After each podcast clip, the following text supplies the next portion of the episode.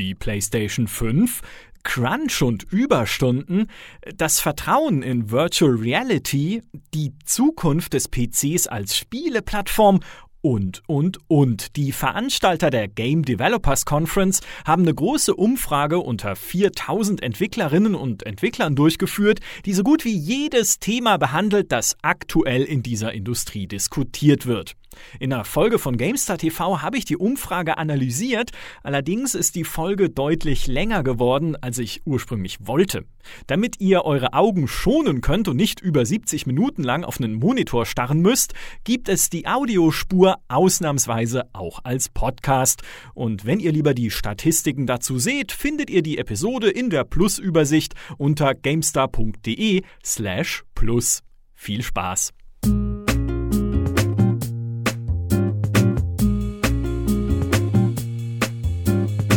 Ihr habt einen Fehler gemacht, nämlich den Fehler, mir zu sagen, dass ihr euch sehr für Statistiken und Zahlen zur Spieleindustrie interessiert. Und das ist genau mein Steckenpferd. Und deshalb wollen wir uns auch heute wieder ganz spannende Zahlen anschauen aus der Spieleindustrie, nämlich in einer Umfrage, die die Veranstalter der GDC, der Game Developers Conference in San Francisco, durchgeführt haben, unter 4000 Spieleentwicklern und Spieleentwicklerinnen. Die GDC findet statt vom 16. bis 20. März 2020, ist eine jährliche Veranstaltung. Vor der GDC findet noch die VRDC statt, das ist eine Entwicklerkonferenz für Virtual Reality, was noch ein wichtiger Faktor sein wird, wenn wir uns gleich die Antworten hier anschauen. Wie gesagt, 4000 Entwickler und Entwicklerinnen haben daran teilgenommen genommen. 55 Prozent dieser Teilnehmer kommen aus Nordamerika, 25 Prozent aus Europa, das sind also schon insgesamt 80 Prozent aus der eher westlich geprägten Welt und den eher westlich geprägten Märkten. Auch das ist wichtig für die Interpretation dieser Umfrage. 9 Prozent der Teilnehmer kommen nur aus Asien und 6% aus Südamerika. 2% entfallen dann noch aus, auf Australien und Neuseeland und auf den Rest der Welt weitere 3%. Aber wichtig ist hier zu sehen, der Teilnehmerkreis aus Asien ist sehr klein, was auch die Plattformpräferenzen erklärt, die wir gleich sehen werden, weil wir wissen, der Mobile-Markt in Asien ist riesig, für das Teilnehmerfeld der Game Developers Conference aber gar nicht so entscheidend. Deswegen sind Mobile-Zahlen hier tendenziell ein bisschen niedriger, als sie wären, wenn man sie auf einen weltweiten Markt zum Beispiel runter runterbrechen oder hochrechnen würde. So rum gesagt. 75 Prozent der Teilnehmer an dieser Umfrage sind Männer, 21 Prozent Frauen. 2% haben gesagt anderes Geschlecht, 2% haben die Frage einfach übersprungen nach dem Geschlecht. Daran zeigt sich ein bisschen, dass das Teilnehmerfeld steigt im Bereich der äh, weiblichen Teilnehmerinnen, im Bereich der Entwicklerinnen. Das waren letztes Jahr nämlich noch 19 Prozent und im Jahr davor noch 17 Prozent im Jahr 2018. Jetzt sind es inzwischen 21. Das heißt also auch der Frauenanteil an den Spieleentwicklern und Entwicklerinnen logischerweise steigt, was ja schon mal auch ein gutes Zeichen ist, dass diese Industrie insgesamt vielfältiger und auch inklusiver wird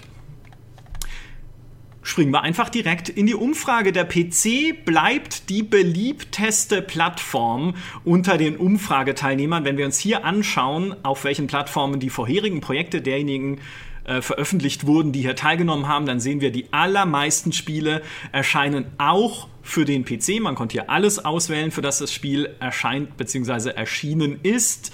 Natürlich auch hier die alten Konsolen noch mit guten Zahlen mit dabei. Xbox One bzw. Xbox One X mit 21%, PlayStation 4 oder PS4 Pro mit 24%. Aber der PC ist nach wie vor die größte Plattform, weil er auch die offenste Plattform ist. Es ist einfach am einfachsten, das Spiel auf dem PC zu veröffentlichen. Mobile kommt an zweiter Stelle mit 40 Prozent. Auch da ist es relativ einfach, in die App Stores zu kommen, aber keine Plattform ist so offen und zugänglich wie der PC. Hat durchaus auch seine Schattenseiten, weil auf Steam kann fast jeder fast alles veröffentlichen, auch wenn es irgendwie ein Asset Flip aus dem Unity Store ist. Aber trotzdem, ja, viele Entwickler sehen nach wie vor den PC als wichtige und große Plattform an.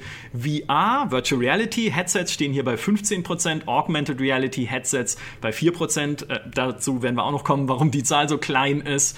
Ähm, Mac mit 15%, Linux mit 7%, auch im Vergleich zum klassischen IBM-PC eher kleinere Plattformen, aber der Mac, man sieht es auch durch die weitere Verbreitung von Apple-Geräten, ordentlich ähm, trotzdem äh, ja, eine ordentliche Zahl, die 15%. Spannender wird's jetzt, wenn wir, äh, wenn in der Umfrage gefragt wird, für welche Plattform das aktuelle Projekt entsteht, das gerade in der Mache ist. Und hier sehen wir plötzlich auch die Next Generation Konsolen aufploppen. Hier noch die äh, unter dem Codenamen Xbox Projekt Scarlet. Wir wissen inzwischen, es ist die Xbox Series X. Super toller Name, äh, nie äh, schwer auszusprechen, beziehungsweise hier die PlayStation 5. Schon jetzt entstehen 9% beziehungsweise 11% der Spiele für die nächste Xbox, respektive die nächste PlayStation, logischerweise. Ne? Wir sehen jetzt den Übergang im Herbst voraussichtlich kommen die neuen Konsolen. Also äh, wird sich das dann auch da in den Zahlen äh, niederschlagen. Es hat nur ganz geringen Einfluss, was bei Mobile passiert. Es hat nur ganz geringen Einfluss drauf, was bei PC passiert. Die Zahlen sind nahezu gleich im Vergleich zu, wofür die äh, Spiele vorher entstanden sind. Also, das heißt jetzt nicht, dass der PC plötzlich unwichtiger wird, nur weil neue Konsolen kommen. Im Gegenteil, das bleibt ein wichtiger Markt. Auch die Virtual Reality und Augmented Reality Headsets haben sich da nicht so groß verändert. Mac ist um 2% gewachsen, Linux um 1%. Das sind aber auch ein bisschen teilweise Unschärfen bei der Umfrage. Google Stadia steht hier immerhin mit 6%. Ja, also es gibt auch 6% der Teilnehmer, die sagen, das ist für uns eine spannende Plattform, auch wenn sie jetzt ihre Geburtswehen noch hat. Mal gucken, wie sich das dann weiterentwickeln wird. Da wird es auch noch spezielle Fragen dazu geben.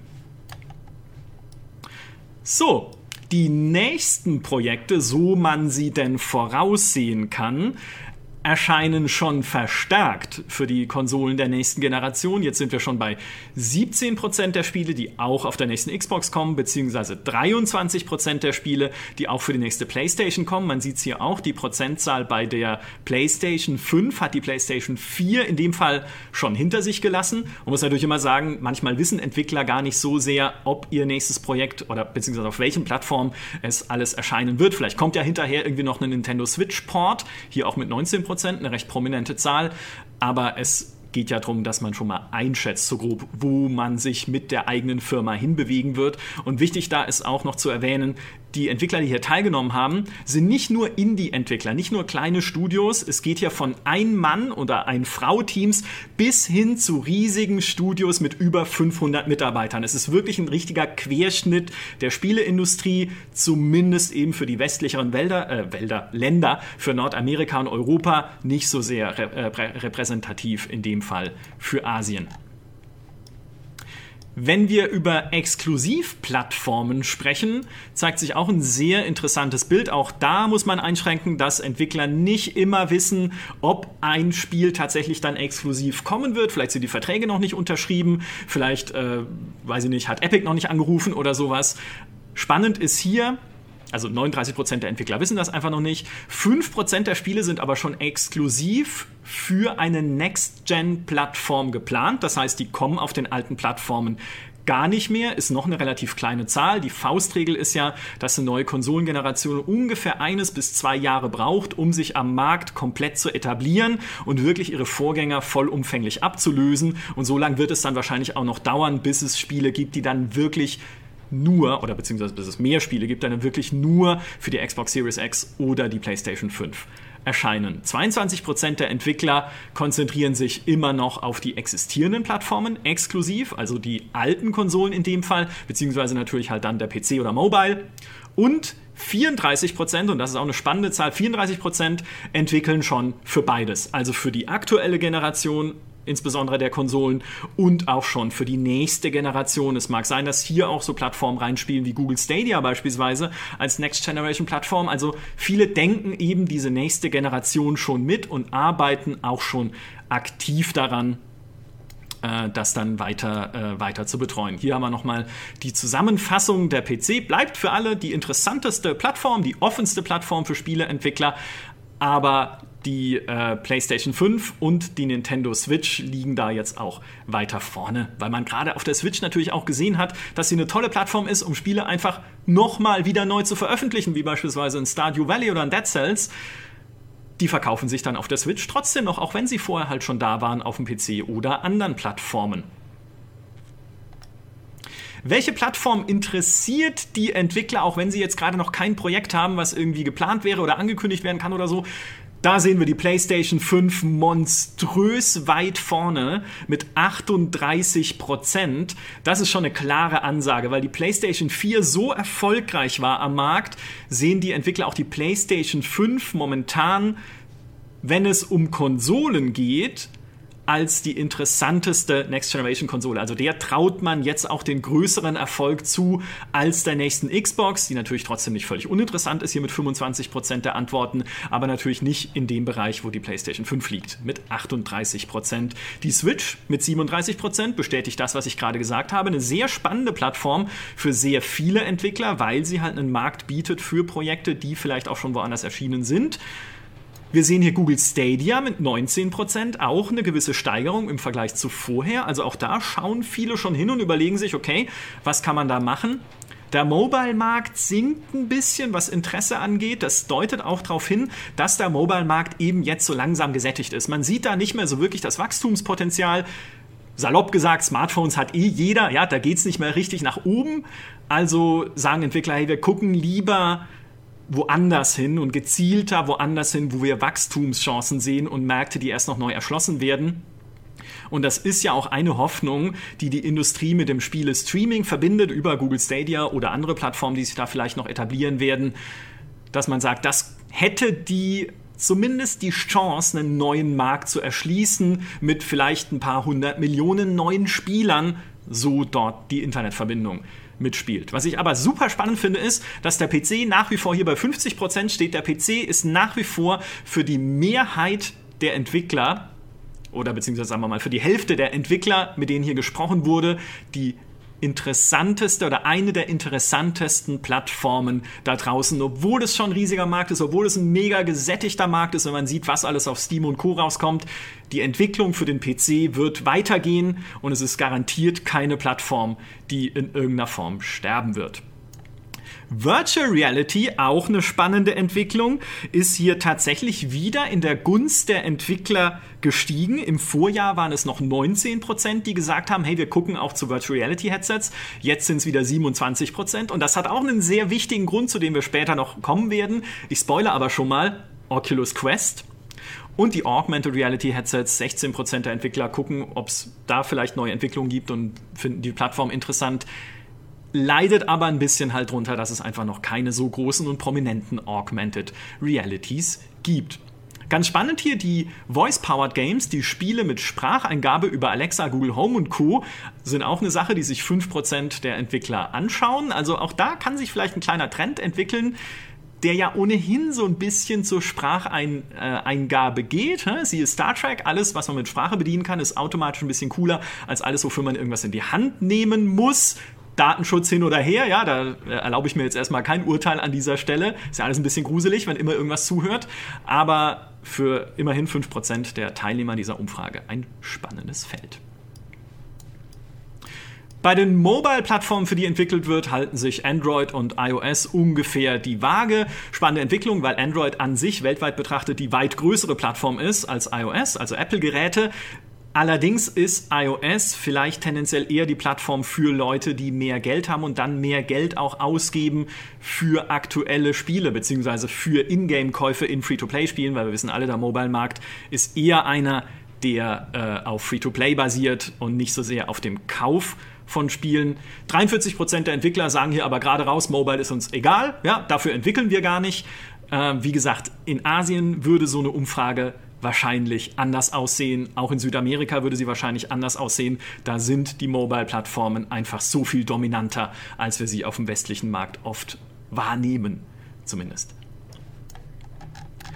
So, die Konsolen ne, liegen ein bisschen hinter dem PC zurück, wenn es um Cross-Plattform-Multiplayer geht. Das ist ja momentan ein Trend, über den sehr viel gesprochen wird in der Industrie. Auch Sony öffnet sich mit der PlayStation mehr für Cross-Plattform, dass man mit unterschiedlichen Konsolen äh, da zusammenspielen kann, natürlich auch mit dem PC zusammen. Man muss allerdings dazu sagen, bei dieser Umfrage haben 63 Prozent der Teilnehmer und Teilnehmerinnen von Anfang an gesagt, ich arbeite nicht an einem Cross-Plattform-Multiplayer-Spiel. Das heißt, Cross-Plattform spielt für uns keine Rolle. Vielleicht spielt nicht mal Multiplayer eine Rolle in dem Kontext.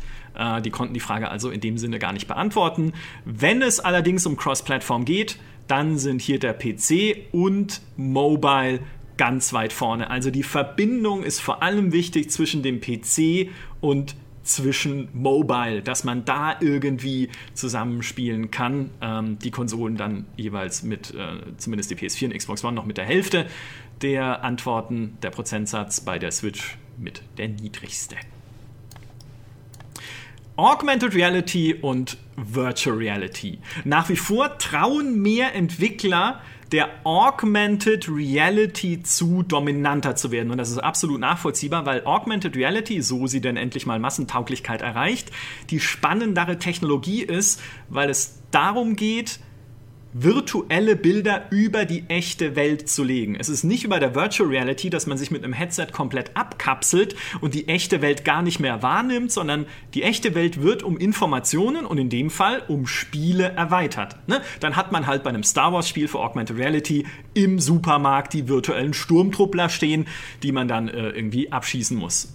So merkwürdig das dann auch für alle Umstehenden aussehen mag, aber es ist für viele Entwickler die höchstwahrscheinlich in fünf Jahren dominantere Extended Reality oder wie es hier heißt, Immersive Reality Plattform, also die Plattform, die die Realität äh, irgendwie erweitert. Trotzdem, Virtual Reality hier mit 25 Prozent auch ähm, nochmal ordentlich gestiegen, beziehungsweise eine ordentliche Zahl. Ein Viertel der Teilnehmer und Teilnehmerinnen glaubt, dass Virtual Reality in fünf Jahren die dominantere Technologie ist, wenn wir über VR, AR und Co. sprechen. Auch dazu kommen wir gleich noch, warum das so ist. 19% glauben, es wird ungefähr gleich wichtig sein, mag auch sein. Äh, 16% glauben, keins von beidem. Ja, ist beides, äh, ist beides Mist, da kommt noch irgendwas anderes. Augmented Reality hat halt vor allem das Problem, dass es aktuell kein Augmented Reality Headset gibt, das auf dem Massenmarkt angekommen ist. Weil es gab damals Google Glass, diese Brille, kennt ihr bestimmt alle noch, ist untergegangen, redet keiner mehr drüber. Es gab Magic Leap, eine Firma, die 2 Milliarden Dollar Investorengeld eingesammelt hat, die richtig, also ne, wo alle sich in so einen richtigen Augmented Reality Boom reingesteigert haben, auch die Finanzinvestoren. Die hat inzwischen ihr erstes Headset veröffentlicht, die Magic Leap One, die sich aber nur ungefähr 6000 Mal verkauft hat im letzten Jahr, ist Mitte 2019 erschienen, 6000 davon verkauft. Das Unternehmen musste, so erzählt man sich oder Gerüchten zufolge, auch schon Leute entlassen, darunter auch technologisch wichtiges Personal, also Leute, die wirklich die Technologie verantwortet haben. Jetzt geht es darum, dass sie eigentlich versuchen müssten, eine neue Magic Leap Version zu entwickeln, die besser ist, komfortabler, leichter zu tragen und irgendwie cooler aber dafür kann es sein, dass ihnen halt einfach das Geld fehlt. Also hier fehlt einfach noch der große Player, der diesen Augmented Reality Markt erschließt. Microsoft mit der HoloLens ist es auch nicht, ja, also das ist auch keine Technologie, die irgendwie immer so dominant wäre oder so präsent wäre bei allen. Also da muss noch was passieren. Vielleicht steigt Apple noch ein bei der Augmented Reality. Wer weiß, wo Amazon seine Milliarden Dollar gerade so reinsteckt an äh, interessanten und spannenden Projekten. Aber es wird wohl noch ein Momentchen dauern, bis Augmented Reality wirklich überall und auf dem großen Markt ankommt. Im Gegensatz dazu hat vor allem ein Headset gezeigt, warum Virtual Reality doch wieder größer werden könnte, als manche schon befürchtet haben. Und das ist die Oculus Quest. Aktuell entwickeln schon 24% der Entwickler für Oculus Quest. Klar, die kann man relativ einfach mitnehmen, wenn man sowieso für Oculus Rift entwickelt, weil es ja hm, dieselbe Plattform, dieselbe Basis ist, mehr oder weniger. Man muss nur schauen, dass die Hardware-Anforderungen skalieren auf ein Standalone-Headset, wo kein fetter Rechner dranhängt. HTC Vive steht hier noch bei 20%. Man kann sagen, es hält sich ungefähr die Waage zwischen Oculus Rift und Vive. Man sieht aber, dass sich das Gleichgewicht hier langsam Richtung Oculus verschiebt, weil sie mit der Quest eben in die Richtung gehen, die sehr spannend ist dass man keinen Rechner, keine dicke Hardware und kein Kabel mehr braucht, um Virtual Reality erleben zu können, sondern wirklich nur in Anführungszeichen nur noch das Standalone Headset. Ja, es ist technisch vielleicht nicht auf dem Stand, wie es eine wie es ein Headset ist, was man irgendwo anschließt an irgendwas Dickes, was irgendwas toll berechnen kann. Aber die Zukunft geht Richtung Standalone, weil es einfach komfortabler ist. Man schaltet die Quest an, sie funktioniert.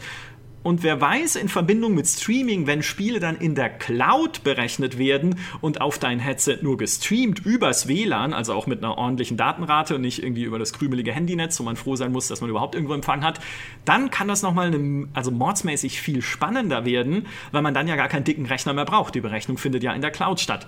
Steckt alles noch in den Kinderschuhen. Google Stadia zeigt, ne, so einfach ist es dann doch nicht mit irgendwie 4K-Auflösung, die irgendwie gar nicht richtig funktioniert in manchen Spielen und so weiter und so fort.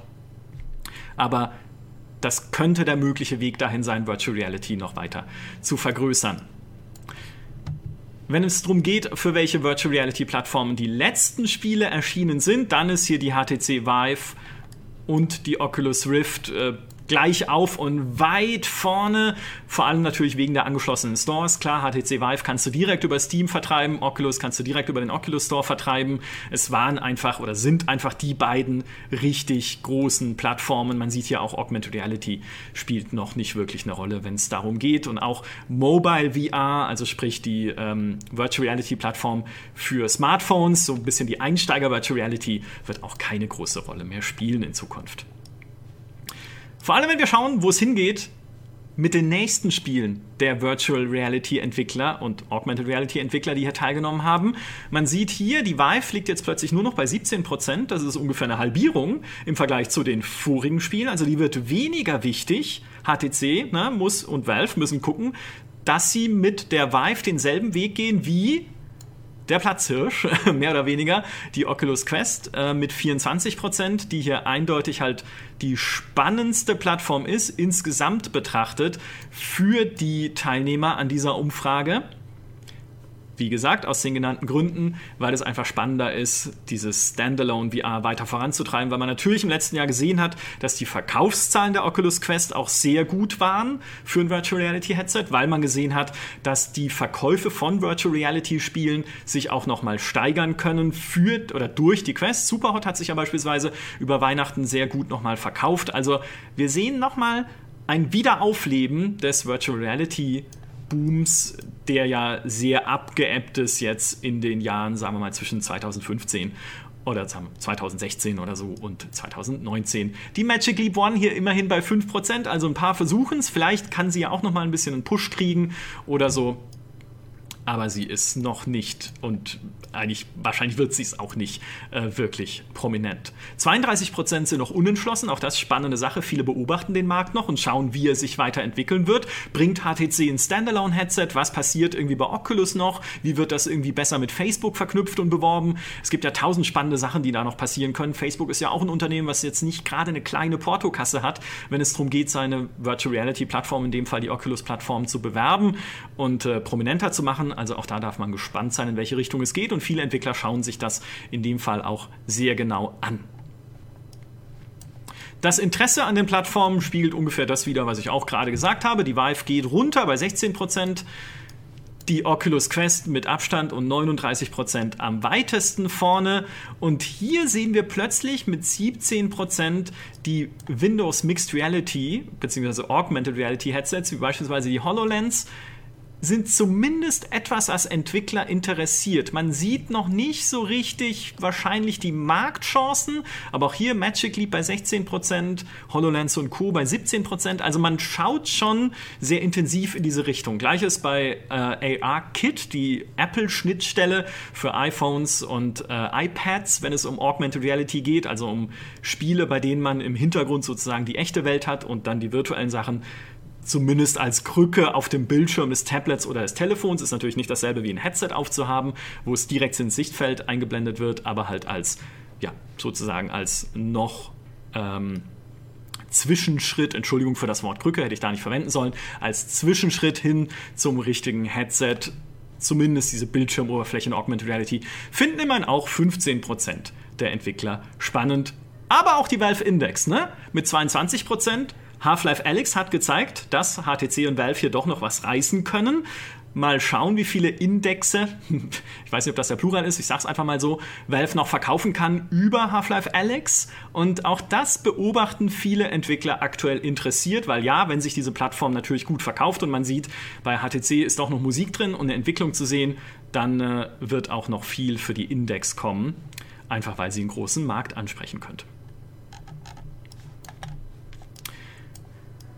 Kommen wir zu einer ganz anderen Frage, nämlich der, wie viele Entwickler mit einem Publisher arbeiten. Ich habe es gesagt, diese Umfrage richtet sich sowohl an ganz kleine Indie-Teams als auch an richtig große Konzerne, beziehungsweise Mitarbeiter von richtig großen Konzernen. Also wir haben hier ein sehr breites Bild Und äh, die Ergebnisse sind ganz interessant. Man sieht hier, ja, 19% sagen, ein Publisher hat uns einen Vorschuss gegeben und bekommt einen Anteil am Umsatz. 7% sagen, ein Publisher hat uns keinen Vorschuss gegeben, kümmert sich aber dann halt später um Vertrieb und Marketing und Platzierung auf Steam und Co. und wird deshalb am Umsatz beteiligt. Dann sieb, äh, 11% bezahlen Marketing bzw. eine PR-Agentur selbst, gehen also in Vorleistung, wenn es darum geht, und sagen aber, ein Publisher, der uns irgendwie reinredet bei irgendwelchen Sachen, wollen wir gar nicht haben.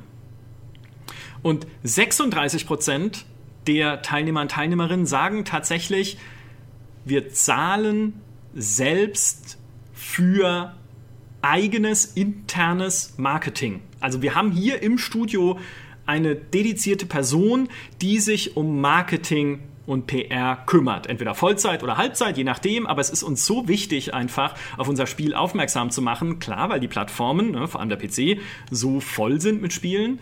Ähm, und es wird auch als so wichtig gesehen, dass man es nicht ne, hier nur 11% einer externen Agentur überlässt, sondern sagt, wir brauchen dafür eigene Mitarbeiter, Community Manager, Marketingleute, die sich um diese Belange kümmern. 36 Prozent haben, äh, sagen, ich mache das selber. Ja, ich kümmere mich selber um Marketing. Das sind dann Entwickler, die beispielsweise auf Discord und auf Reddit aktiv sind und dort versuchen, ihr Spiel zu promoten und mit Spielern in den Dialog zu kommen und Spielern das Gefühl zu geben, dass sie ihnen zuhören. Das wird immer wichtiger und dazu werden wir gleich kommen, wenn es unten äh, um die Statistiken geht, welche Marketingmethoden am erfolgreichsten sind.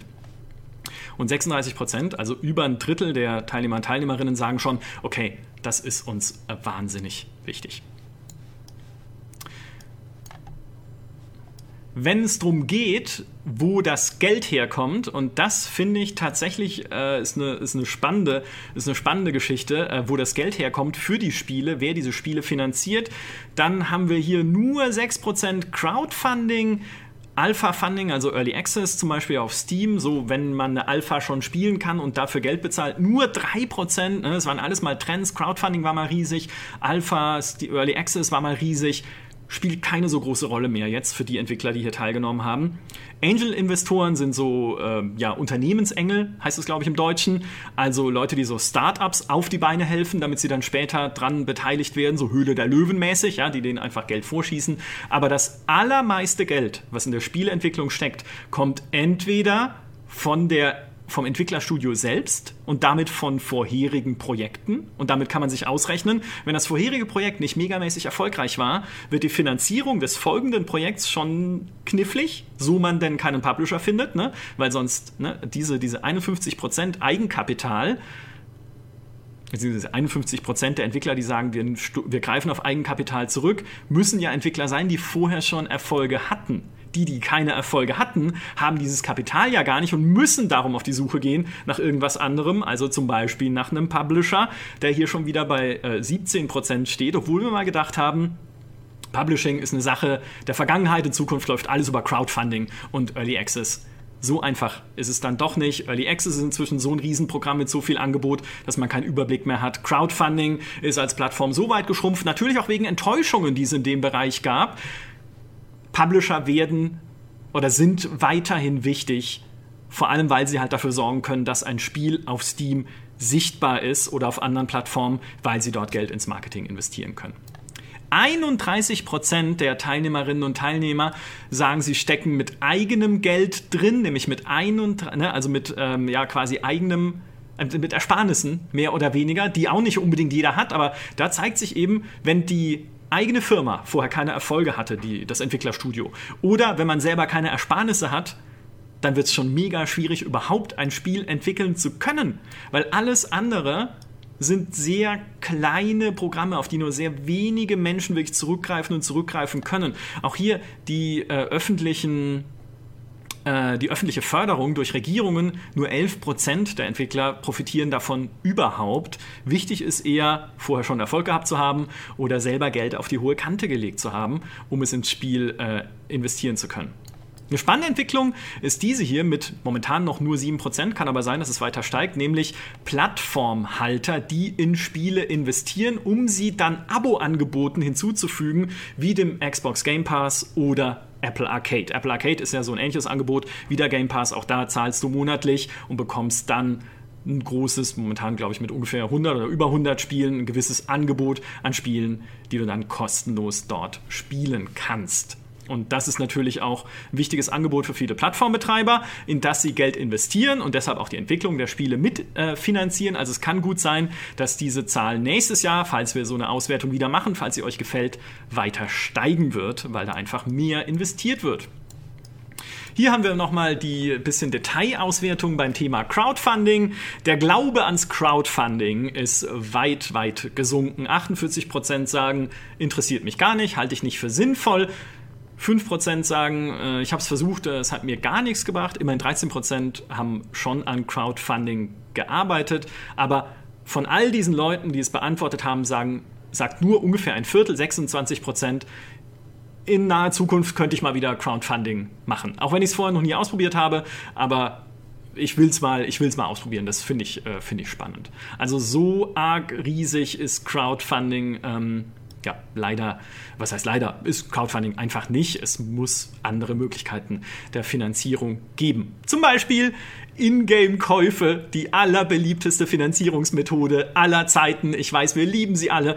Ähm, und natürlich gibt es auch dazu eine passende Umfrage, nämlich welches Geschäftsmodell Entwickler bevorzugen. Und man sieht hier Free-to-Download, das, was wir aktuell Free-to-Play nennen. Ich finde, das ist aber ein besserer Begriff, weil äh, Spiele sind nicht Free-to-Play. Man kann sie kostenlos spielen, aber sie sind natürlich mechanisch darauf ausgelegt, dass man irgendwann was kauft, wenn man noch vorankommen möchte. Also sie sind free to download, ja, sie kosten nichts initial, aber um richtig Spaß damit zu haben, auch auf lange Sicht, muss man ja dann trotzdem was dafür bezahlen. Also free, komplett free sind sie in dem Sinne vielleicht dann oft doch nicht. Ein paar schon, die nur Kosmetik verkaufen, aber Spitzfindigkeiten, jedenfalls hier heißt es Free to Download. Und äh, Pay to Download, also Spiele, die man bezahlen muss, um sie sich auf den Rechner, in dem Fall, oder die Konsole, wahrscheinlich nicht das Handy holen zu können, weil da ist es meistens Free to Download. Ähm, diese Zahlen halten sich ungefähr die Waage. 14% sagen, wir wollen Anzeigen in unser Spiel einbauen. Das ist hauptsächlich wichtig auf dem Mobile-Markt, auch hauptsächlich nervig auf dem Mobile-Markt, wo dann immer irgendwas aufploppt, bis man bezahlt und es abschaltet. Was sehr spannend ist, ist hier, bezahlte DLCs und Updates nur 18%. Nur 18% der Teilnehmer und Teilnehmerinnen, der all der Leute, die hier teilgenommen haben, sagt, Bezahl-DLCs ist für uns noch eine spannende Art und Weise, unser Spiel zu finanzieren oder weiter zu finanzieren, den Support weiter zu finanzieren. Fand ich eine überraschend geringe Zahl. Kostenlose DLCs äh, noch ein bisschen geringer, äh, liegt bei 17%. Paid Item Crates, zu Deutsch Lootboxen mit Zufallsinhalten bei 8%. Wer hätte das gedacht, dass es irgendwie nicht so beliebt ist? Ich weiß nicht, ob es da in der Vergangenheit irgendwas gab, wo das irgendwie übertrieben wurde oder so, aber ist tatsächlich nicht mehr so sehr im Trend, zumindest für die Breite der Industrie. Natürlich gibt es nach wie vor und wird es auch nach wie vor einzelne Publisher geben, die mit Lootboxen und Lootbox-ähnlichen Glücksspielsystemen arbeiten. Electronic Arts ist ein gutes Beispiel bei FIFA Ultimate Team. Aber viele sagen, davon lassen wir lieber die Finger. Wovon sie nicht die Finger lassen, ist entweder Ingame-Währung zu verkaufen. Das ist beliebter als äh, DLCs ja, mit 22 Prozent also Ingame-Währung, mit der man dann andere Dinge bezahlen kann im Spiel oder sich Fortschritt erkauft oder sich äh, weniger Zeitaufwand erkauft oder so. Oder Ingame-Items verkaufen mit 22%, also derselbe Wert. Das heißt, dass man direkt für echtes Geld bestimmte Items anbietet. In dem Fall kann es auch heißen kosmetische Items. Spannend ist hier die Ingame-Währung. Wenn man die verkauft, ist es nämlich eigentlich nur ein Umweg dahin, dass der Kunde am Ende nicht mehr direkt den Bezug herstellt zwischen Ingame-Währung und den Echtgeldkosten. Das heißt, wenn ich für 10 Euro 167 Diamanten kaufe und dann für 120 Diamanten im Spiel einen neuen Skin, dann muss ich schon mal eine Runde oder müsste ich eigentlich eine Runde Kopf rechnen, um überhaupt zu überlegen, wie viel sind denn jetzt die 120 Diamanten in echtem Geld und ist dann dieser Skin wirklich 7,52 Euro wert? Ich habe es jetzt nicht ausgerechnet, nur mal als fiktives Beispiel. Also es baut einfach nochmal so eine ähm, ja, wie soll man sagen, so, ein, so ein Zwischenschritt ein, der die Echtgeldkosten ein bisschen verschleiern kann. Und mit, Echt, äh, mit, mit Ingame-Währung kann man natürlich auch äh, nochmal ganz andere Sachen machen, was irgendwie Bonusprogramme angeht. Ne? Bestell jetzt, beziehungsweise kauf dieses Paket jetzt und bekomm 100 Diamanten kostenlos obendrauf. Klingt erstmal cool, machen dann viele, weil sie denken, hey, cooles Angebot, dass das Angebot dann irgendwie äh, jede Woche am Mittwoch wiederkommt oder dass es irgendwie für immer läuft und eigentlich gar kein äh, zeitbefristetes Angebot ist, ist dann vielleicht in dem Fall gar nicht äh, so wichtig oder so präsent dann in dem Fall für die Spieler und Käufer. Bezahlte Abos stehen bei 6%. Klar, das ist einfach kein Modell mehr, was so groß ist am Markt. Bei 8% immerhin steht schon äh, die, ähm, also bezahlte Abos für ein einzelnes Spiel, hätte ich gerade sagen sollen, wie zum Beispiel bei World of Warcraft. Bezahlte Abos für einen Spieleservice aller Xbox Game Pass, das steht hier schon bei 8%, könnte weiter steigen, je nachdem, wie sich diese Angebote entwickeln und wie Entwickler dort auch Erlöschancen sehen. Ja, wenn man sein Spiel dann im Xbox Game Pass hat, aber kein Geld damit verdient, äh, dann wird auch keiner dafür entwickeln, weil irgendwie muss man ja auch Mieten bezahlen und Kinder zur Schule schicken können. Also äh, kann sein, dass diese Zahl weiter steigt. Falls sich diese Abo-Angebote am Markt nicht durchsetzen sollten, würde ich nicht von ausgehen, haben wir schon öfter besprochen. Aber falls sie sich nicht durchsetzen sollten, wird diese Zahl natürlich auch weiter fallen. Premium-Tier-Subscriptions bedeutet, ein Spiel ist eigentlich auch kostenlos spielbar oder kaufbar und dann kostenlos weiterspielbar, weil es irgendwie äh, Gratis-Updates bekommt und so. Aber wenn man zusätzlich ein Abo bezahlt, bekommt man mehr. Wie zum Beispiel beim absurd beliebten Fallout First für Fallout 76, aber auch da sagen nur 4%, das ist für uns eine spannende Art der äh, Monetarisierung. Also auch da müssen wir jetzt nicht plötzlich die Angst haben, dass es in allen möglichen Spielen äh, so passiert. Wenn wir über die Abo-Angebote sprechen, dann sind die Entwickler und Entwicklerinnen hier in der Umfrage sehr zerrissen, ob das eine gute Sache ist oder ob es dazu führen wird, dass Spiele entwertet werden. Weil am Ende bekommen die Spieler und Spielerinnen einfach alles für einen festen Preis und das einzelne Spiel hat einfach keinen Gegenwert mehr. Weil früher war es klar, da bezahle ich 50 Euro für ein neues Spiel, beziehungsweise ganz früher irgendwie 120 Mark im CD-Laden oder so. Das ist natürlich bei einem Abo-Angebot nicht mehr der Fall. Da bekommst du einfach die komplette Bandbreite an allem und alles kostet in dem Fall nichts, also 0 Euro, weil du zahlst ja das Abo insgesamt. 27% sagen, sie machen sich Sorgen, dass genau das eintritt. Dass Spiele, einzelne Spiele keinen Wert mehr haben, dass ihnen keinen Wert mehr beige, kein Wert mehr beigemessen äh, wird äh, von Seiten ähm, der Spielerinnen und Spieler, dass Abo-Angebote eben zu dieser Entwertung führen. 28% sind sich nicht sicher, glauben aber, also glauben aber zumindest nicht, dass das nicht passiert. Ja? Und solche Statistiken kann man ja immer in zwei Richtungen lesen. Hier könnte ich zum Beispiel sagen, ähm, 27 äh, plus 28, 55% der Teilnehmer sagen, dass es dazu führen könnte, dass es entwertet wird. 27 davon sind sicher, 28 sagen äh, vielleicht, aber 55 Prozent über die Hälfte der Leute haben die Befürchtung, dass es so sein wird. Gleichzeitig kann man es aber auch andersrum lesen und sagen, okay, 54 Prozent der Leute sagen, es muss nicht unbedingt so sein. Ja? Aber man sieht, da herrscht noch viel Unfähigkeit, äh, Unfähigkeit, äh, viel äh, Unsicherheit und Spannend wird es hier, es gab schon ein paar äh, Stellen vor, aber ich finde es hier am spannendsten, wenn man sich die einzelnen Freitextantworten anschaut, die Entwickler hier auch geben konnten. Zum Beispiel sagt jemand, dass so ein, ein Free-to-Play-basierter Markt, wie man ihn auf Mobile sieht, schon dazu geführt hat, dass es, wie er es so schön nennt, oder sie, je nachdem wer geantwortet hat, dass es clickbaity wird. Ne? Man hat irgendwie ein cooles Spiel, was sich cool anhört, aber es ist eigentlich nur eine Fassade. Da steckt nicht viel drin, da steckt nicht viel durchdachtes an Gameplay-Mechanismen, schon gar keine Story drin, sondern es ist einfach nur eine kleine Erfahrung, die schnell Geld abgreifen soll, weil wir wissen ja, die äh, Mobile-User sind dann sofort wieder irgendwo anders, weil ja eh alles kostenlos ist. Und diese Person sagt dann, es könnte tatsächlich helfen, wenn man bezahlt, dass man überhaupt mal irgendwas bezahlt für diese Riesenliste, also oder für dieses Riesenangebot äh, in einem Spiele-Abo, wie eben Apple Arcade oder dem Game Pass, weil es Entwickler wieder die Freiheit gibt, mehr Zeit und Liebe in ihre Spiele zu stecken, statt halt einfach nur den Free-to-Play-Markt voll pumpen zu müssen. Und da ist halt vor allem Apple Arcade spannend, weil sich Apple ja mit einem Abo-Angebot hier auf einen Markt wagt, der total Free-to-Play basiert ist, nämlich den Mobile-Markt. Ähm, Mal sehen, wie das dann angenommen wird, aber es kann in dem Fall ganz klar auch dem Mobile-Markt sehr helfen, weil es halt den Druck von Entwicklern wegnimmt, wie hier steht, Geld zu machen, die Leute ins Spiel zu locken, drin zu halten, zu monetarisieren und dann diese Schlaufe immer weiter spulen zu müssen. Ja, so kann man, ein bisschen überspitzt gesagt, dank des Abo-Angebots vielleicht aber wieder ein Singleplayer-Game machen, was die Leute trotzdem mögen, ohne an jeder Ecke einen Ingame-Kauf zu kriegen andere Leute äh, widersprechen.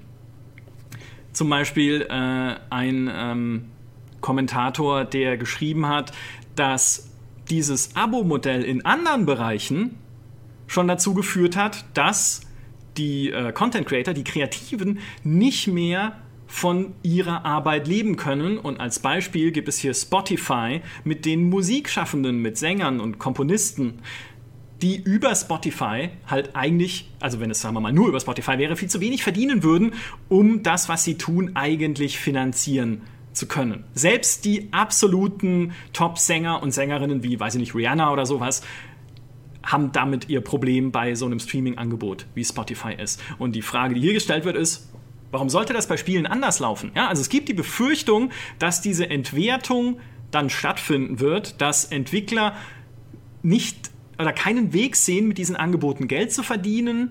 Bei der Apple Arcade ist es ja so, dass, so zumindest das Modell, das Apple verfolgt, Entwickler danach bezahlt werden, wie viel Zeit Menschen in ihrem Spiel verbringen.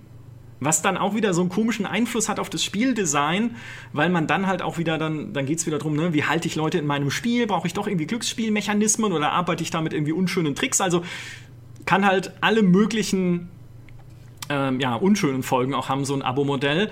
Und äh, die Person, die hier geantwortet hat, sagt, naja, wozu das führen wird, ist, dass halt die AAA-Studios, die momentan sowieso schon mit ihren Blockbustern sehr viel Geld verdienen, auch die sein werden, die am meisten von so einem Abo-Modell profitieren, weil sie einfach das größte und dickste Spiel in diesem Abo-Angebot haben, die besten Verträge aushandeln können natürlich. Ne? Wenn Bethesda jetzt irgendwie ein neues Open-World-Rollenspiel rausbringt, sagen wir mal Fallout 5, ist es wieder Singleplayer, naja, und dann fragen sie Microsoft, was würdet ihr uns denn dafür bezahlen, dass es irgendwie exklusiv im Xbox Game Pass ist? Nicht, dass sie das machen würden, nur als Beispiel. Dann würde Microsoft vielleicht auch da ein bisschen tiefer in die Tasche greifen, als wenn ein Indie-Team kommt und sagt, hey, hier ist unser neues äh, Indie-Adventure. Es ist super spannend, hat eine tolle Story und Microsoft sagt dann aber, ja, aber ne, es ist halt kein Fallout einfach von der Größe der Marke her. Die Befürchtung ist ja einfach, dass vor allem auch Indie-Entwickler bei diesen Abo-Angeboten am Ende die sein werden, die untergehen und nichts damit verdienen.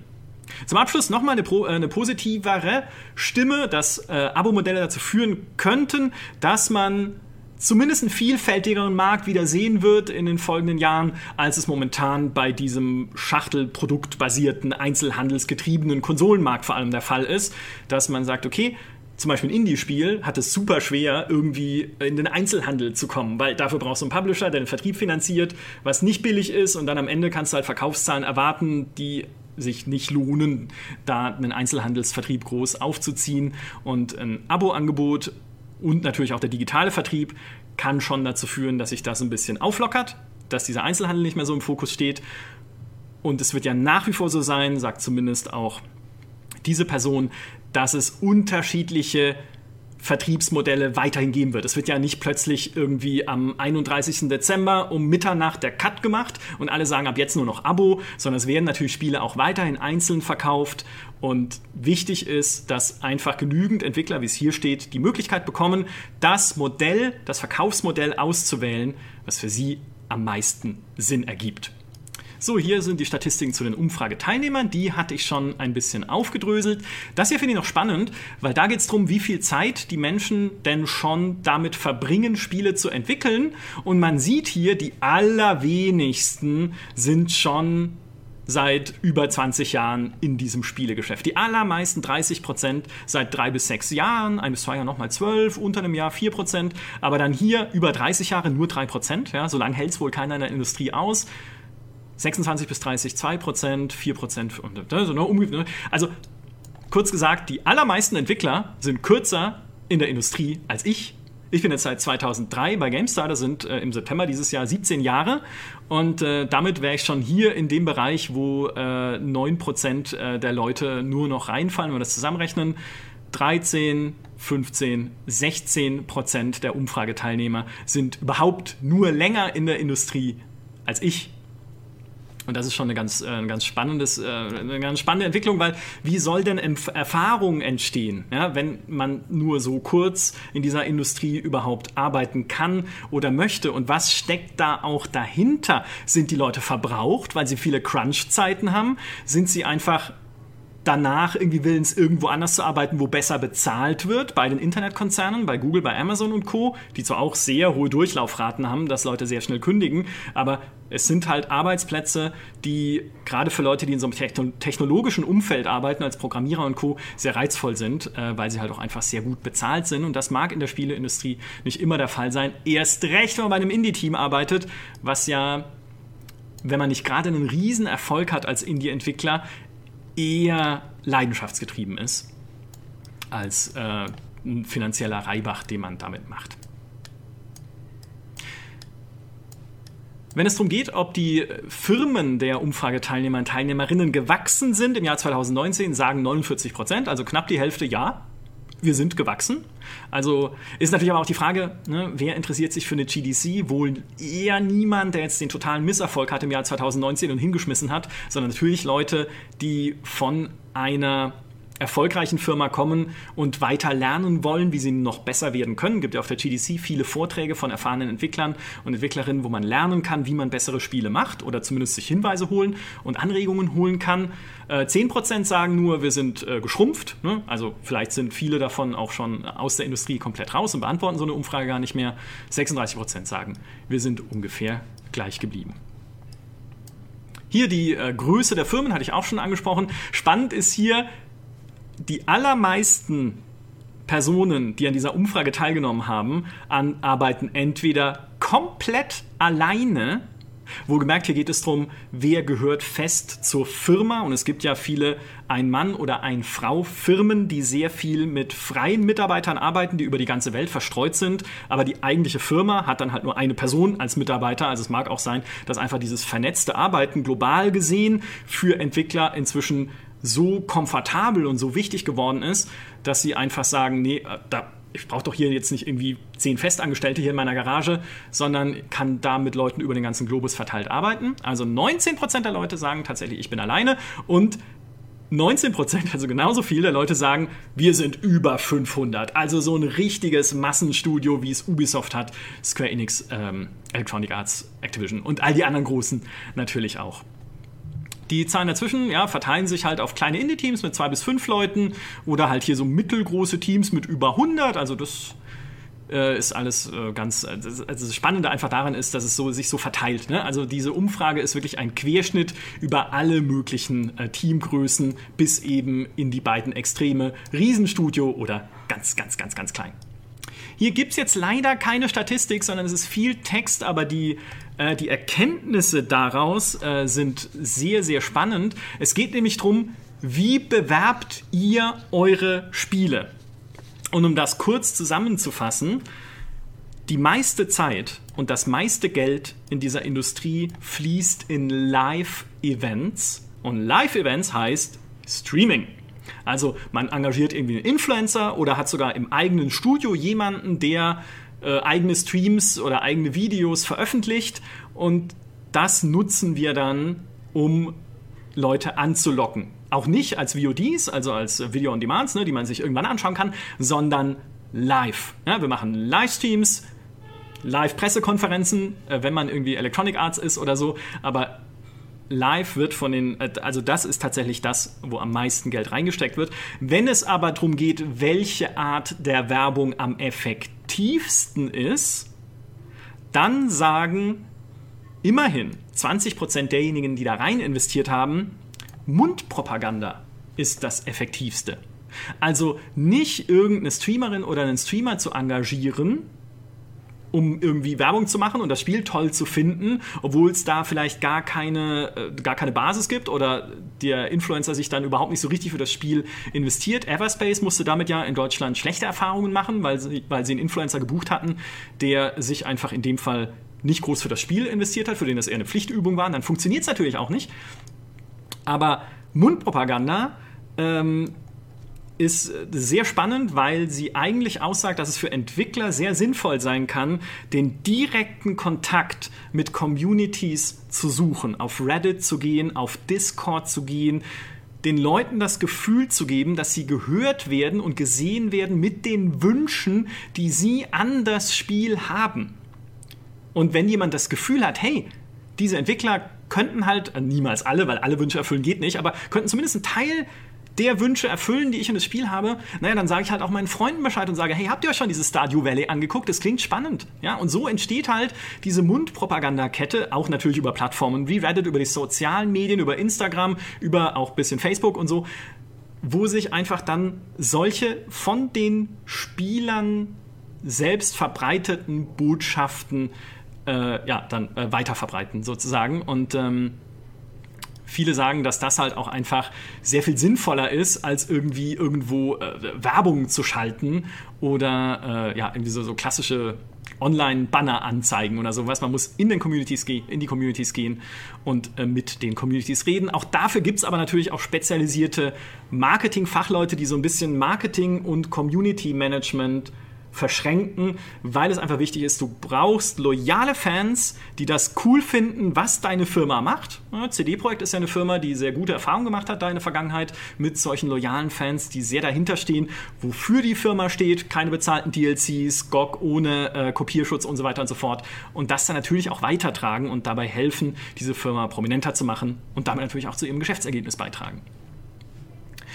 Wenn es darum geht, wie zugänglich Spiele sind, für beeinträchtigte Menschen, zum Beispiel Menschen, die nicht so gut sehen können, die nicht so gut hören können, die in ihrer Bewegung eingeschränkt sind, dann sagen wir leider noch 48 Prozent der Teilnehmer und Teilnehmerinnen an dieser Umfrage, dass sie sich damit noch nie auseinandergesetzt haben oder sich bei ihrem aktuellen Spiel nicht auseinandersetzen. Da geht es ja beispielsweise auch um so Dinge wie Farbenblindheit. Ne? Es, muss, es müsste eigentlich Standard sein, dass wichtige Informationen in einem Spiel nicht nur über eine Farbe vermittelt werden, sondern auch über einen gut auseinanderhaltbares Icon oder sowas. Aber es ist natürlich auch zusätzlicher Aufwand für Entwickler, das dann einzubauen.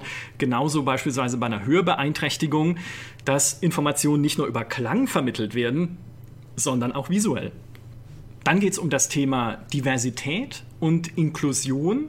Das ist äh, eines, über das viel diskutiert wird in der Spieleindustrie aktuell. Also wie inklusiv seid ihr bei der Zusammenstellung eurer Teams? Achtet ihr darauf, wirklich alle fair zu behandeln, die sich bei euch bewerben und nicht zu sagen, okay, ich stelle den nächsten Mann ein, weil ich will, dass hier nur Männer arbeiten. Ich überspitze total. Ich glaube, es gibt nicht viele Leute, die das sagen würden, aber wer weiß. Und ähm, da sagen 18 Prozent sehr viel. Das äh, wird das im Studio gemacht. Ähm, 14 Prozent immerhin viel. 24% moderat viel, ja, also wir tun da was in die Richtung. 16% sagen ein bisschen und 28% also hier dann auch die meisten Teilnehmer, sagen, ähm, mein Studium macht das eigentlich nicht wirklich. Und nach da sind die geschäftlichen Gründe ja oft äh, durchaus nachvollziehbar, weil auch hier äh, äh, Kommentatoren, ich komme schon durcheinander, Kommentatoren sagen, dass sie natürlich wenn Sie ein kleines Team haben, als allererstes auf die Qualifikationen schauen und nicht versuchen, eine Quote zu erfüllen von irgendwie anderen Gruppen, die Sie ansprechen müssten. Also wenn wir irgendwie nur Männer im Team haben, dann nicht eine Frau einzustellen, die dann aber vielleicht nicht so qualifiziert wäre, weil wir haben eh nur fünf Mitarbeiter und jeder muss wirklich der Allerbeste sein in seinem Fach. Das ist zumindest eine Sorge, die hier so geäußert wird. Auf der anderen Seite sagen auch Leute, naja, es kann aber einem Spiel und einem Team insgesamt sehr helfen, weil sie, äh, weil das Team damit einfach mehr Perspektiven entwickeln kann und mehr Verständnis entwickeln kann für die ganz unterschiedlichen Zielgruppen, die es da draußen einfach gibt. Also es kann dir auch wirtschaftlich helfen, einfach deine Spieler und Spielerinnen da draußen besser zu verstehen, wenn auch dein Team aus mehr Perspektiven zusammengesetzt ist. Ist ein sehr wild diskutiertes Thema, auch ein sehr politisch ähm, diskutiertes Thema, aber soweit hier eben die Umfrageantworten ähm, zum Punkt äh, Diversität und Inklusion in Teams. Kommen wir zum letzten, vielleicht wichtigen Punkt, nämlich zum Thema Crunch. Wie viel wird eigentlich in dieser Industrie gearbeitet? Und da sieht man schon zum Teil sehr ungesunde Zahlen. Also angefangen mit 0 bis 20 Stunden pro Woche. Das ist halt eher Nebenjob. Also ich würde davon ausgehen, dass die Personen dann noch einen Hauptbroterwerb nebenher haben und sich nur zeitweise der Spieleentwicklung widmen. 36 bis 40 oder sagen wir mal gerade noch bis 45, da wird es aber dann äh, zumindest nach deutscher Gesetzgebung schon ein bisschen eng. Ähm, Stunden pro Woche sind noch normalisch, ja, also das ist noch so die normale äh, Anzahl von Stunden pro Woche. Aber hier 3% der Leute sie äh, sagen, sie arbeiten 56 bis 60 Stunden pro Woche, das ist schon sehr viel. Und 4% sagen über 60 Stunden pro Woche. Klar, das sind insgesamt nur 7%, also nicht mal äh, ganz ein Zehntel der ähm, Umfragebeantworter, aber es ist trotzdem auch hier mit äh, über 46 Stunden, mit 12 Prozent, also es ist immer noch ein, ein Problem in dieser Industrie, dass Leute einfach sehr lange arbeiten müssen. Hier haben wir das Ganze nochmal ein bisschen aufgeschlüsselt nach äh, Details, wenn es um Wochenstunden geht. Und hier haben wir tatsächlich Klar, am Anfang hier ungefähr halt die normale Range, 36 bis 45 mit 18 Prozent. Aber man sieht schon, die Mehrheit der Leute sammelt sich hier bei über 46 Stunden pro Woche. Und 4 Prozent von 4000 Teilnehmern sagen tatsächlich 86 bis 90 Stunden die Woche. Bei einer 7-Tage-Woche äh, also ne, die hat ja nicht mehr als sieben Tage, das sind zwölf Stunden pro Tag, so ungefähr.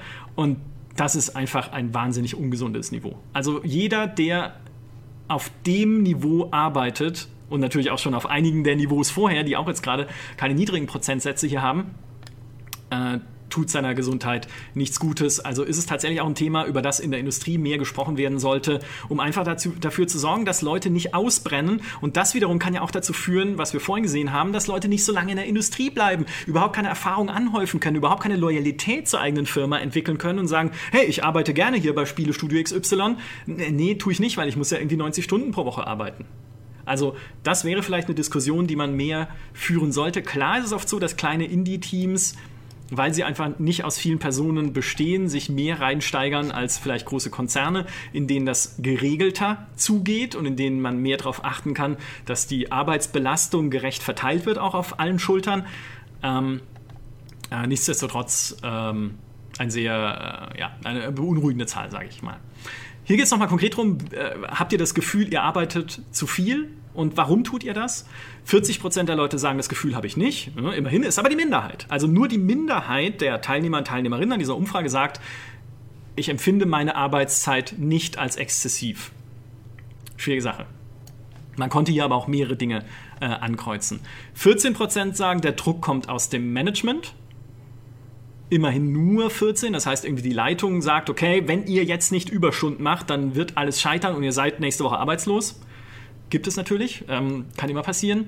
Peer Pressure finde ich interessant, dass es so niedrig ist, weil das heißt, meine Kollegen arbeiten viel, also muss ich auch viel arbeiten. 9% ist keine sehr geringe Zahl, immerhin fast ein Zehntel, aber auch, wenn man sich die Antworten anguckt, das mit am wenigsten ausgewählte, also spielt nicht so eine große Rolle. Am allerwichtigsten oder am allerschlimmsten in dem Fall muss man sagen, ist der Druck den ich mir selbst mache. Selbstausbeutung, dass ich sage, ich arbeite hart, weil ich es selbst möchte. Und das ist natürlich sehr nachvollziehbar. Es geht mir auch persönlich so, muss ich ehrlich sagen, wenn ich irgendwie einen Artikel schreibe und ich sehe, okay, wenn ich den jetzt bis 18 Uhr fertig haben will, wird er halt nicht so gut, ja, dann hänge ich vielleicht noch mal zwei Stunden dran. Ja, das sind Überstunden, aber ich für mich selber habe halt diesen Anspruch, dass dann irgendwie der Artikel oder das Video richtig gut wird. Und das scheint auch vielen Spieleentwicklern und Entwicklerinnen so zu gehen, dass sie einfach ihre eigenen Ansprüche dazu führen, dass sie sehr viel arbeiten, dann ist es nur halt Aufgabe ihres Managements. Klar, in einem kleinen Studio gibt es nicht viel Management, aber wenn du zumindest halt in einem größeren arbeitest, wo es ein Management gibt, dafür zu sorgen, dass es erstens irgendwie einen Ausgleich dafür gibt und dass zweitens auch diese Mehrarbeit am Ende nicht nur als Belastung wahrgenommen wird. Weil wenn ich am Ende dastehe, das Spiel ist super, aber ich habe mich kaputt gearbeitet, hat es keinem irgendwas gebracht. 9% sagen, ich weiß auch nicht, woran es liegt, aber ich mache es einfach. Auch blöd, ja, sollte man hinterfragen. Ähm, aber ähm, ja, genau. Die Folge daraus kann sein, dass jetzt allerdings eher auf den US-Markt bezogen, dass äh, sich Spieleentwickler in einer Gewerkschaft zusammenfinden sollten. Ups, jetzt bin ich gesprungen. Und ähm, da sagen auch äh, 54 Prozent, ja, das sollten sie, wir sollten eine Gewerkschaft gründen. 21 Prozent sagen, ja, wäre eine Möglichkeit, vielleicht. 16% sagen nein und 9% sagen, na, sie wissen es nicht genau. Also die Mehrheit der Entwickler sagt, wir sollten eine Gewerkschaft gründen und dafür sorgen, dass unsere Arbeitsbedingungen geregelter sind. Wie gesagt, das gilt eher noch für den US-Markt, der lockerere Arbeitsgesetze hat, eventuell als der deutsche. Da bin ich jetzt aber nicht der Experte. Ähm, wenn man sich auch anschaut, wo natürlich die Umfragebeantworter herkommen, zu 55 Prozent aus Nordamerika, dann wird es schon eher auf, den US, äh, auf die US-Zustände bezogen sein. Ähm, na, Entschuldigung, ich springe hier hin und her. Äh, aber nur 23 Prozent der Teilnehmer sagen, dass sie tatsächlich daran glauben, dass diese Gewerkschaftsbildung passiert. 43 Prozent sagen, ja, vielleicht passiert es, aber der Glaube daran, dass es am Ende tatsächlich ähm, so passiert, ist noch nicht ganz da. Immerhin steigt aber der Prozentsatz der Leute, die sagen, wir sollten das tun. Wir sollten irgendwie eine Gewerkschaft aufmachen und dafür sorgen, dass wir unter geregelteren Bedingungen arbeiten. Dieses Jahr eben 54 Prozent, letztes Jahr waren es noch 47 Prozent. Es mag auch sein, dass die öffentlichen Diskussionen über Crunch beispielsweise bei Rockstar oder CD-Projekt dazu geführt haben, dass da auch einfach mehr Aufmerksamkeit für das Thema da ist. Vielleicht auch bei Leuten, die davon nicht selbst betroffen sind. So, als allerletzter Themenkomplex, wir sind hier schon lange dabei, ihr seid alle müde, aber wir müssen da durch, ist noch der Punkt, wo macht ihr euren meisten Umsatz? Also die, den größten Anteil an eurem Umsatz, wo verdient ihr den? Und man sieht, es ist eigentlich immer ein relativ ausgeglichenes Bild. Ja? Also die allerwenigsten Leute sagen, ich mache den allermeisten Umsatz auf der PlayStation 4 oder der Xbox One oder äh, der Nintendo Switch oder iOS oder Android. Aber komischerweise äh, beim PC sagen 40% der Leute, ich mache drei Viertel bis meinen kompletten Umsatz auf dem PC in dem Fall gemeinsam mit Mac und Linux, das wird hier für die Umfrage zusammengefasst. Und das finde ich schon mega spannend und es belegt auch nochmal das von vorhin.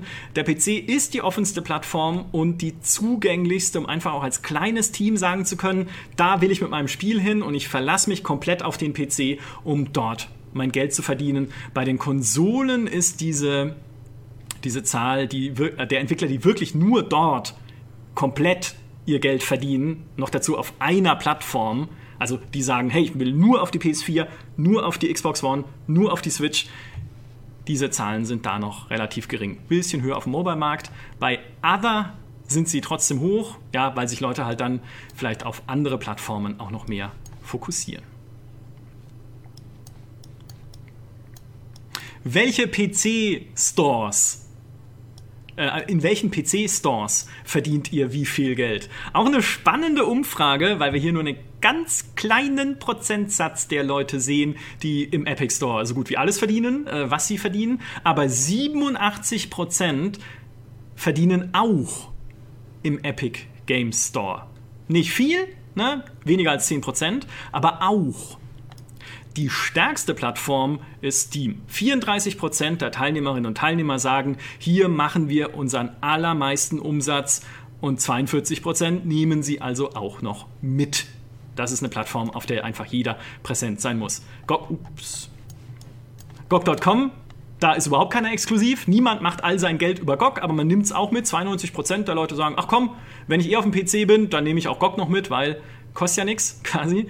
Also kann ich auch da noch ein bisschen ähm, was dazu verdienen. Es ist aber nicht viel, es sind unter 10% Die anderen Plattformen, ähnliches Bild. Humble, auch niemand wirklich exklusiv. Itch.io, eine Vertriebsplattform für Indie-Spiele, immerhin 8% Wahrscheinlich auch eher die kleineren Teams sagen, ich bin exklusiv, fast exklusiv dort. Und äh, dann noch wichtig und interessant, der Direktvertrieb über die eigene Website. Also gar nicht auf einer Plattform zu sein, sondern wirklich spezifisch nur über meine Website des Spiels verkaufen. Immerhin 25 Prozent, die damit den Löwenanteil ihrer Einnahmen machen. Also auch das darf man nicht äh, vergessen. Ich klicke immer versehentlich, deswegen springt es immer irgendwie eins weiter. Das hier Plattformen, die dem Publisher gehören, könnte steigen. Dazu gehört beispielsweise sowas wie EA Origin, Uplay und äh, all die anderen, das Battle.net, gut, da gibt es nicht so viel, aber all die, äh, ja, eben auch Xbox natürlich, der Xbox Store und der PlayStation Store, da sind immerhin 15% mehr oder weniger exklusiv unterwegs, 72% machen auch da halt eher nur einen Bruchteil ihrer Umsätze. Also grundsätzlich kann man sagen, die meisten Entwickler die irgendwie nicht exklusiv auf Steam sein wollen, also die nicht zu diesen 34% gehören, verteilen sich einfach auf alles und versuchen so gut wie möglich auf allen Plattformen präsent zu sein und die Einnahmen dort mitzunehmen. Wenn es darum geht, wie viele Einnahmen man mitnimmt, also wie viel die Plattform denn eigentlich einbehalten sollte, an den äh, Erlösen eines Spiels sagen die meisten, naja, fair wäre 10 bis 15 Prozent. Die 30 Prozent, die Steam haben möchte, sehen nur 6 Prozent als wirklich fair an. 7, äh, 5 Prozent fänden sie aber auch unfair, ja, weil die Plattformbetreiber haben Kosten. Sie betreiben die Server, auch oft für Multiplayer. Ähm, sie betreiben das Marketing, sie bieten Sichtbarkeit für das Spiel. Äh, also da sagen auch viele, 5 Prozent wäre zu wenig. Aber irgendwas 10 bis 20 ähm, wäre so die, das fairste Modell. Über 30 sagen gleich alle, nee, komm, das kannst du gleich vergessen. Und 20 Prozent sagen, okay, nicht so sicher. Natürlich, weil man auch nicht wirklich drinsteckt, wie viele Kosten Valve denn tatsächlich hat. Nächste Frage. Glaubt ihr dran, dass der Epic Store langfristig kommerziell erfolgreich sein wird? 40% sagen ja. Also auch schon eine klare Aussage. 35 Prozent sagen vielleicht, ja, also man muss erstmal sehen, wie es sein wird, wenn es keine Exklusivspiele mehr gibt. Also wenn Epic so langsam mal sagt, gut, wir stecken jetzt nicht mehr so viel Geld in die Kundenakquise mit unseren Gratis-Spielen, äh, Entschuldigung, Gratis-Spiele mehr gibt, genau, und Exklusivspiele. Also wir stecken nicht mehr so viel Geld in die Kundenakquise. Der Store muss langsam mal anfangen, sich irgendwie selber zu tragen und nicht mit irgendwie ähm, teuren Aktionen die Leute anzulocken. Also da wird sich erstmal dann zeigen, wie gut er funktioniert, aber nur 7% sagen von vornherein, glaube ich nicht dran, Epic Store äh, wird es nicht geben. Äh, das, also er hat sich, kann man sagen, am Markt etabliert. Noch sind nicht alle sicher, auch hier mit 18%, die es nicht genau wissen, dass es am Ende erfolgreich sein wird, was Epic äh, äh, ausprobiert. Aber die allerwenigsten sagen von vornherein, das wird nicht erfolgreich sein. Eine Antwort auch hier ist, dass Epic es einfach schaffen muss, auch Aufmerksamkeit für den Store zu finden außerhalb der Fortnite-Zielgruppe und von Leuten, die sowieso zur Spieleindustrie gehören. Also sie müssen einfach versuchen, ihren Marktanteil dann weiter äh, zu steigern. Andererseits das Vertrauen in Epic ist gerade auf Entwicklerseite auch sehr groß, weil sie gezeigt haben, dass sie bei der Unreal Engine sehr guten Support leisten können für Entwickler, weil sie sehr professionell dort arbeiten und sehr professionell auch diese Engine dahin geführt haben, wo sie heute ist, nämlich als eine der meistverwendeten Spiele-Engines überhaupt. Und deswegen ist auch das Vertrauen da, dass Epic auch diesen Store professionell aufziehen und äh, weiter betreiben wird, egal ob ihm momentan noch sehr viele Features fehlen und äh, der Support äh, sehr zu wünschen übrig lässt auf Kundenseite, also auf Spielerseite. Aber das ist ja hier aus Entwicklersicht. Google Stadia sind die Leute noch ziemlich hin und her gerissen und sagen, ja, also 36% der Entwickler sagen, vielleicht wird das was. 33% sagen von vornherein, das wird nichts, ja, das wird nicht funktionieren. 20% sagen, sind sich nicht ganz sicher, aber nur 11% sagen, Google Stadia wird einschlagen. Das wird ein Erfolg. Und ja, der Launch war nicht gut. Also es gibt technische Probleme, nach wie vor Probleme mit Lags. Nicht jeder hat so eine schnelle Internetanbindung. Die 4K-Auflösung funktioniert irgendwie nicht so richtig, je nachdem, wo man spielt und welches Spiel es ist. Manche Spiele sehen selbst in 1080p aus, wie auf der Xbox One, auf der alten, also nicht wirklich detailliert oder so. Also Viele, viele, viele, viele Probleme. Es gibt allerdings jemanden, der hier auch im Freitext gesagt hat, dass es eher wahrscheinlich ist, dass Google Stadia, so wie das Angebot momentan ist, dass man auch nicht wirklich ein Abo-Modell hat, wo man die Spiele einfach so kriegt, sondern dass man nochmal separat bezahlen muss für Spiele in diesem Store. Also das passt irgendwie alles noch nicht so richtig zusammen.